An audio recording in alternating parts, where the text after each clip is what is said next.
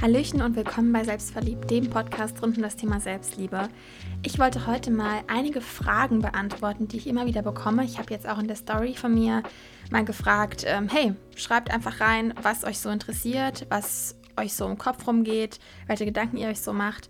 Und da werde ich jetzt drauf antworten. In diesem Podcast werden es eher so Fragen zum Thema Selbstliebe oder Probleme von euch sozusagen. Und am Sonntag kommt dann ein YouTube-Video, ähm, wo ich dann Fragen über mich beantworte, da, da auch ganz, viel kam.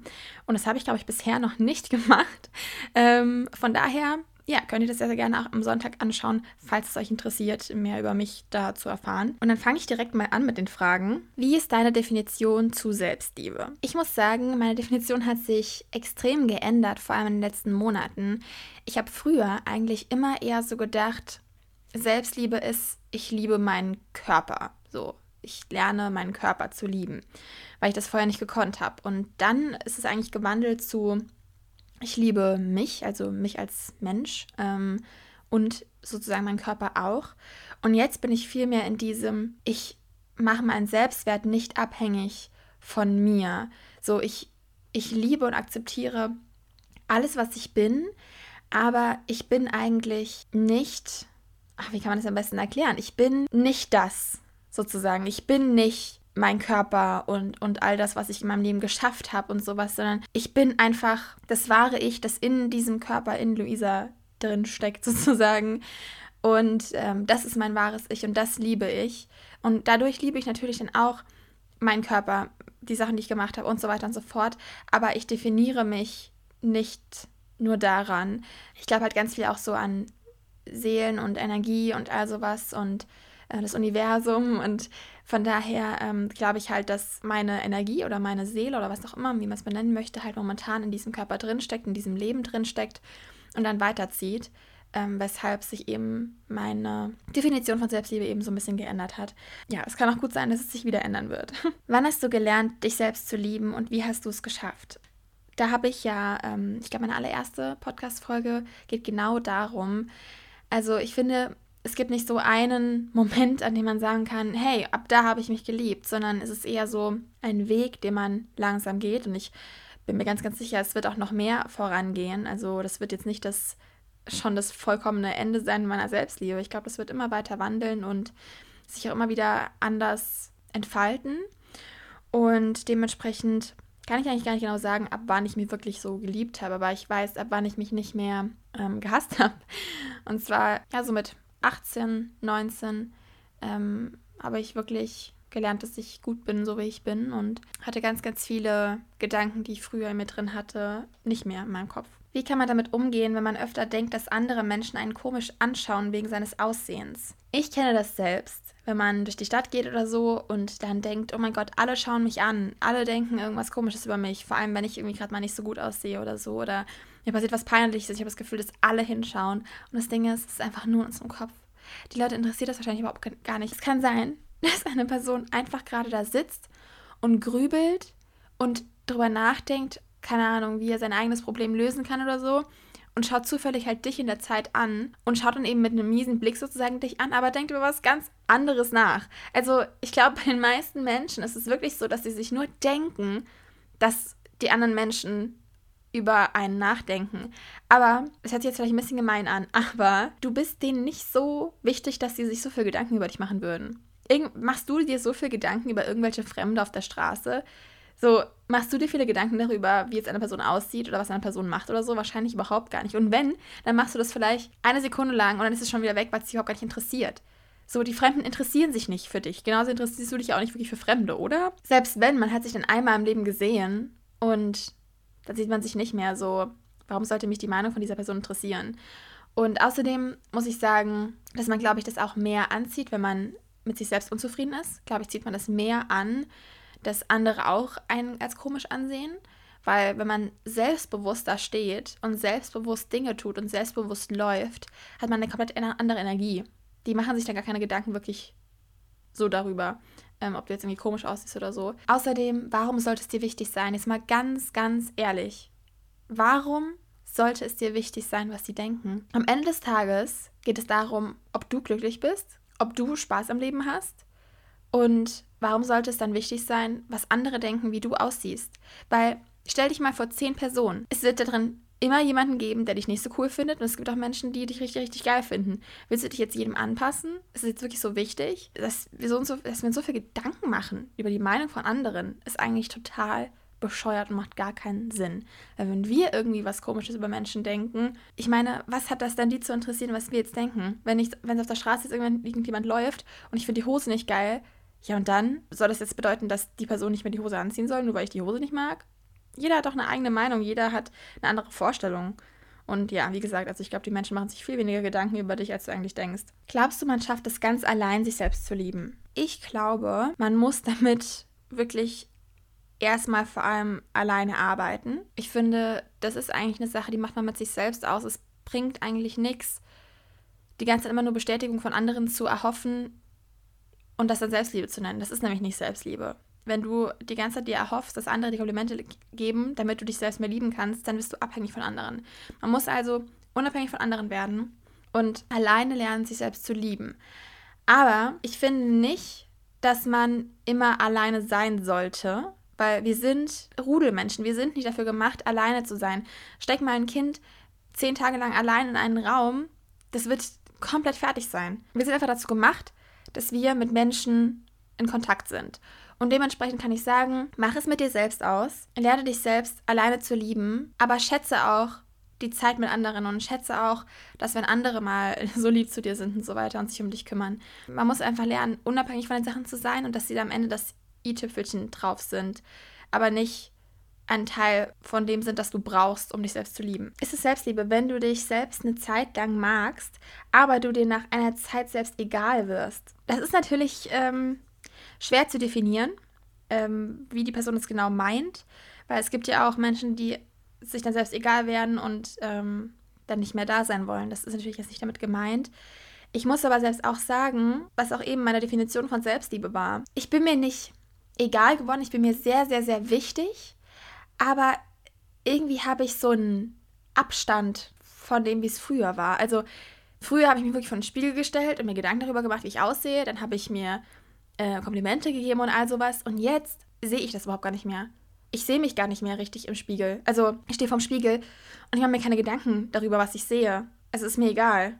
So, also ich verstehe voll dieses, ja, dass es alles so egaler wird, kann ich voll nachvollziehen. Und manchmal finde ich das voll cool eigentlich und manchmal finde ich es auch voll eigenartig und verstehe es nicht so ganz. Ich glaube schon, dass es ein Teil der Spiritualität ist, wenn man irgendwann merkt, dass eigentlich gar nicht so richtig Sinn macht, aber man trotzdem den Sachen dann irgendwie den Sinn gibt. Man viel zu krass spirituell ist und dann wirklich alles so egal ist und man so im Nichts lebt. Ich glaube, ich weiß nicht, ob das so erfüllend ist. Ich glaube, für manche ist es erfüllend, für mich aber nicht. Ich will dem Ganzen einen Sinn geben, auch wenn ich eigentlich weiß, dass eigentlich nichts wirklich Sinn macht und eigentlich alles egal ist. Ähm, ja.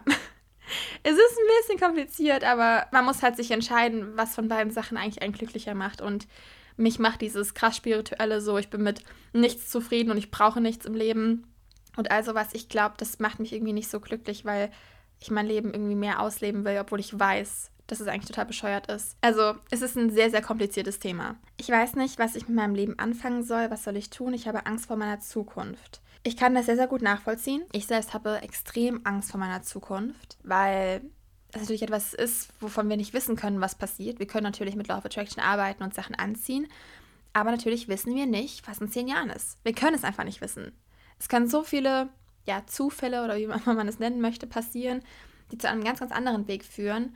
Und ich glaube, die Zukunft ist wirklich auch meine größte Angst. Deswegen kann ich das so, so gut nachvollziehen.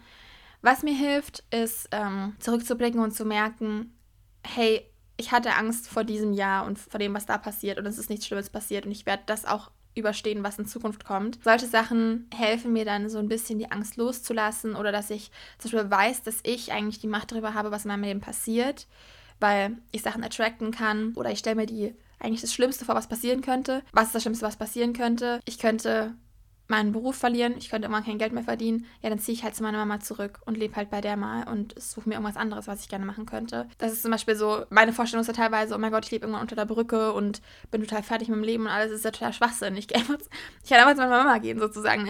Das Schlimmste, was passieren kann, ist das und das ist gar nicht schlimm, das ist cool. Ich glaube, äh, wenn man sich sowas mal wirklich vorstellt und sich fragt, okay, warte mal, ist meine Angst gerade wirklich realistisch oder ist es nicht?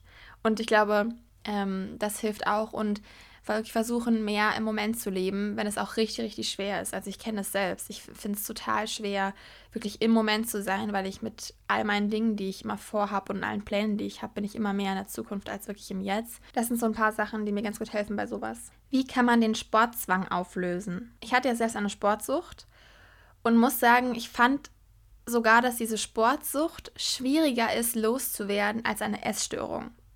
Und hier ist warum. Ich habe heute immer noch das Gefühl, so, ich möchte gerne Sport machen und dann bin ich plötzlich so, okay, warum möchte ich eigentlich gerade Sport machen? Möchte ich gerade wirklich Sport machen für mich oder möchte ich gerade nur Sport machen, um sportlich zu sein? Und ich finde das total schwer, weil bei Essen ist irgendwann wirklich so, ich esse halt einfach, weil ich Hunger habe, so und deswegen esse ich. Und ähm, das ist der Sinn vom Essen, damit ich satt werde, damit ich meine Nährstoffe habe und so weiter. So bei dem Sport habe ich so oft das Gefühl, dass wenn ich dann mich dazu entscheide, Sport zu machen, mache ich es dann nur, um sportlicher zu sein und nicht wirklich aus Spaß. Und ich finde es wirklich total schwer. Was ich halt wirklich mache, ist, dass ich teilweise Musik anmache und einfach rumspringe. Das nenne ich aber dann nicht Sport, sondern einfach halt Spaß haben beim Abgehen oder so. Ähm, oder halt einfach mal raus spazieren gehen. Aber ich glaube, ich könnte nicht mehr ins Fitnessstudio gehen und ich glaube, ich könnte auch nicht mehr irgendwie anderen Sportarten nachgehen, außer einfach zu tanzen, weil ich halt genau weiß, das würde ich nur machen, um irgendwelche körperlichen Ziele zu erreichen. Ja, das finde ich eigentlich ganz schön schade, aber das ist einfach so in mir drin. So, ich denke mir zuerst, oh, ich mache jetzt Sport, weil damit mein Rücken irgendwie gesund bleibt oder so. Und dann denke ich mir so, ja, und dann werde ich ja sportlicher und keine Ahnung. Und das ist irgendwie so, ich finde es total, total schwer. Aber was ich damals gemacht habe, um nicht mehr süchtig zu sein nach Sport. Also man, man spürt eine Sportsucht daran, wenn man zum Beispiel mal einen Tag auslässt und ähm, es einem total schlecht geht danach und man sich dazu zwingt, dann weniger zu essen an dem Tag. Man spürt eine Sportsucht daran, dass man zum Beispiel Familientreffen und so absagt, weil man mehr Sport machen will. Man spürt es daran, wenn man sich nicht mehr traut, sich hinzusetzen. Man hat Angst vor dem Sitzen. Man muss in Bewegung sein. Man muss stehen. Man erkennt es daran, wenn man wirklich das kontinuierlich immer, immer macht, egal ob man krank ist, egal was los ist, man macht Sport oder man macht mehr Sport, wenn man mehr gegessen hat. Es gibt so viele Beispiele dazu, wie man erkennt. Oder zum Beispiel, wenn man irgendwie drei, vier Stunden am Tag Sport macht und wirklich total fertig ist und trotzdem weitermacht. Das sind alles so Anzeichen dafür. Und ja, ich, was ich gemacht habe, ich habe wirklich komplett Sport aufgehört. Ich habe mir gesagt, nee, ab jetzt, ab heute mache ich kein Stück Sport mehr. Das habe ich, ich habe dann komplett mit Sport aufgehört. Dann habe ich aber noch so Hot Yoga gemacht. Also nicht Hot Yoga. Hot Yoga ist ja, wenn es so heiß ist im Raum und man macht Yoga, oder? Ich habe dann wirklich so Yoga gemacht, das aber anstrengend ist. Und das ist eigentlich, also ich finde das eigentlich total dumm, weil Yoga hat irgendwie nichts damit zu tun, dass etwas anstrengend ist. Für mich war das einfach nur ein ganz normales Workout, das einfach die Yoga genannt hat, was ich irgendwie total bescheuert finde. Ähm, aber ich habe das damals so gemacht. Und dann habe ich irgendwann auch so gemerkt, ey, das mache ich gerade nur, damit ich mich mehr bewege. Das ist auch nur unter meiner Sportsucht. Da habe ich wirklich komplett aufgehört. Ich habe ähm, mich hingelegt, ich habe gelernt, dass ich sitzen darf, dass Sitzen nicht schlimm ist, dass Liegen nicht schlimm ist. Ähm, und habe wirklich komplett mit Sport aufgehört. Das habe ich wirklich, glaube ich, wie lange habe ich das durchgezogen? Ein, zwei Jahre oder so. Wirklich gar keinen Sport mehr gemacht. Das ist natürlich ein harter Schritt. Äh, also bei mir hat es am meisten was gebracht, weil ich wirklich komplett aufgehört habe. Wie kann man sich selber immer an Selbstliebe erinnern? Ich finde das eine gute Frage, weil äh, manchmal im Alltag vergisst man sowas. Vor allem, wenn man gerade mal am Anfang ist. Also bei mir ist jetzt schon so, es ist so normal in meinem Kopf, dass ich das gar nicht mehr ohne es kann. Ähm, das ist einfach ein Muster, das eben überschrieben worden ist. Also zum Beispiel, wenn ich jetzt einen negativen Gedanken habe über meinen Körper oder irgend sowas, was ich überhaupt gar nicht mehr habe, das finde ich so krass, ne? Ich habe einfach keinen negativen Gedanken über meinen Körper. Also wenn ich jetzt einen negativen Gedanken über meinen Körper habe, dass ich dann direkt danach mir was Liebes sage. Also dass ich mir einfach bewusster bin über meinen äh, denken und dass man sozusagen dieses Denken immer ein bisschen überschreibt. Immer wenn was Böses kommt, sagt man was Liebes danach in den Gedanken. So überschreibt man sozusagen das alte Muster. Das ist eigentlich am besten, wenn man wirklich, wenn was wirklich auffälliges Negatives ist, dass man dann was Positives danach sagt und sich einfach ja bewusster seiner Gedanken wird. Ansonsten kannst du dir natürlich auch ein eine Checkliste machen jeden Tag. Du kannst dir auch Zettel an die Wand kleben, damit die dich daran erinnern. Also das ist natürlich ähm, auch eine Möglichkeit, was man machen kann. Was kann man machen, wenn man an Regentagen keine Motivation hat?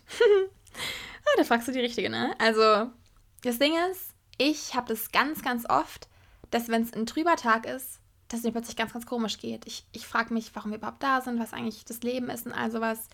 Und dann checke ich so, oh, ja, die Sonne scheint nicht. Was mir da hilft, Kekse essen, Kerzen anmachen, mach's dir irgendwie romantisch, mach dir die Atmosphäre in deinem Raum schöner und chill auch mal. Ich finde es irgendwie komisch, dass wir immer von uns verlangen, immer motiviert zu sein, immer happy zu sein, immer alles ist toll, alles ist gut zu sein, weil wir können auch mal nicht so gute Tage haben. Und das ist ja vollkommen normal und vollkommen okay. Von daher, mach einfach mal einen Chill-Tag.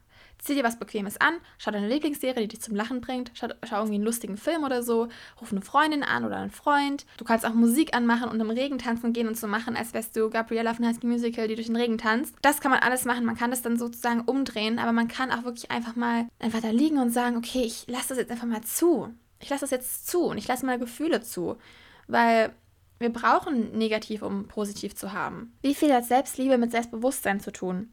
Also, ähm, ich finde, Selbstbewusstsein wird eigentlich ganz oft falsch definiert, weil Selbstbewusstsein bedeutet ja eigentlich, dass du dir selbst bewusst wirst.